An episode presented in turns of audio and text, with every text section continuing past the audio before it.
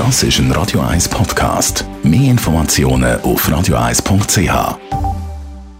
Der Radio 1 Beziehungstyp mit der Paartherapeutin Danja Schifftan.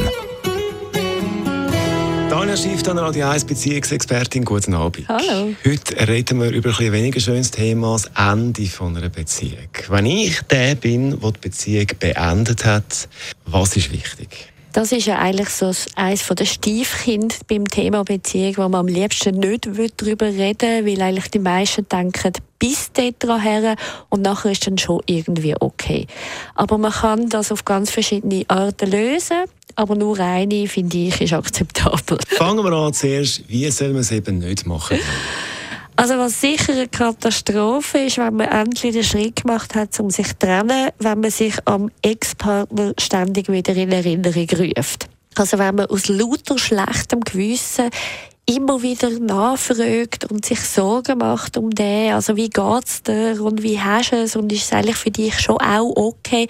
Also wenn man eigentlich seine Absolution abholt beim anderen, nur dass man selber dann nicht so ein schlechtes Gefühl hat. Das macht nämlich beim anderen, dass der nicht Distanz nehmen kann, dass der nicht Abstand nehmen kann, dass der nach wie vor eigentlich verbunden bleibt mit dem Partner.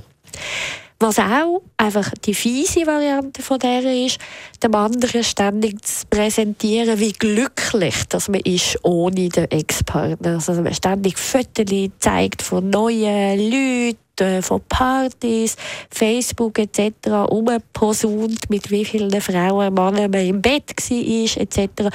Weil das ist einfach verletzend und das ist respektlos. Also die beiden Extreme dünken mich am wichtigsten, um es nicht zu machen. Kommen wir zu dem, wie man es eben am besten macht. Aber stell mir vor, wenn sich jetzt dann der Ex-Partner gar nicht mehr meldet, ist das ja auch nicht ganz einfach. Nein, es ist nicht einfach, aber es ist richtig. Weil im Normalfall soll man so etwas abmachen wie drei Monate wirklich Funkstille. Drei Monate braucht das Hirn, um sich von dem Drogenrausch erholen, dass sich das ganze System beruhigt, dass, man, dass beide die Möglichkeit haben, nach dem Schock wieder auf Beine zu kommen, wieder zu schauen, wie man sein Leben organisieren Und erst ab dann fühlt man eigentlich, ist man bereit dazu, jetzt miteinander eine Beziehung wieder zu haben, im Sinne von einer Kollegschaft, eine Freundschaft zu haben oder merkt man definitiv, der Mensch hat nichts mehr in meinem Leben zu tun, ohne dass die Hormone Einfluss haben?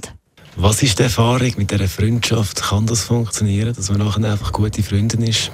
Ja, das kann man sehr wohl, wenn man nämlich darüber reflektiert, warum hat man sich hier in die Person verliebt, was ist so toll an dieser Person und wirklich lernt, das von dem zu nehmen, was gut ist und aber auch kann lernen, froh sein über die Teile, wo man sich jetzt eben nicht mehr muss damit beschäftigen muss. Daniel Schiff, dann Radio 1, Beziehungsexpertin zum Thema Schluss machen und dann wie weiter.